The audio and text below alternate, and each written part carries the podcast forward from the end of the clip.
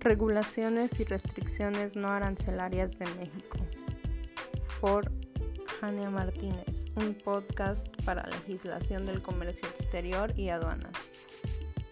En el diario oficial de la Federación fueron publicados por la Secretaría de Economía una serie de medidas establecidas por los gobiernos para controlar el flujo de mercancías entre los países. Estas se dividen en dos clases que son las regulaciones no arancelarias cuantitativas y cualitativas. Las cuantitativas se aplican a cantidades de productos que se permiten importar a un país o establecer contribuciones cuantificables a los que se sujetan esas mercancías distintas del arancel. Las cualitativas son las que se aplican al producto en sí mismo y o sus accesorios, que pueden ser envase, embalaje, entre otros, sin importar la cantidad se aplican a todos los productos que se deseen introducir a un país y no solo a una cierta cantidad de ellos. En el artículo 16 de la Ley del Comercio Exterior se muestran las medidas de importación, circulación y tránsito de la mercancía de acuerdo a estas regulaciones. Una de las medidas utilizadas para regularlas son los permisos previos, lo que es una licencia necesaria para poder importar o exportar mercancías los cupos, que hacen referencia al monto total que indica un límite para importar o exportar la mercancía. Una vez que el cupo se cumple ya no es posible importar más mercancía.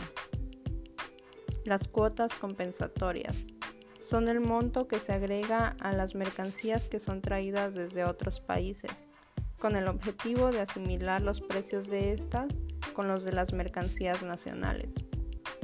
Las certificaciones. Un certificado de origen ayuda a identificar y aprovechar preferencias arancelarias. Ejemplo de ello es cuando se importa un producto hecho en un país con el cual se tienen tratados de libre comercio. En este caso, los aranceles que se deberán pagar son mínimos. Posteriormente se tiene el marcado de origen, el cual consiste en etiquetar en los productos el país del que proviene, para de esta forma identificar fácilmente la procedencia del mismo. Finalmente, las NOMS, que son las normas oficiales mexicanas, son regulaciones de carácter obligatorio, encargadas de verificar los procesos, productos y servicios que podrían causar daño al ambiente, a los animales e incluso a nosotros mismos.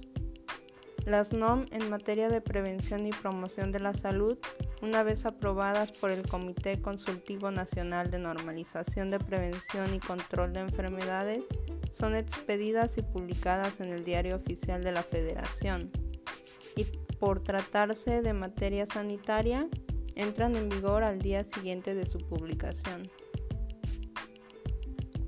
El objetivo de las regulaciones y restricciones no arancelarias es básicamente reducir la entrada de mercancías extranjeras al país para de esta forma favorecer a la producción nacional.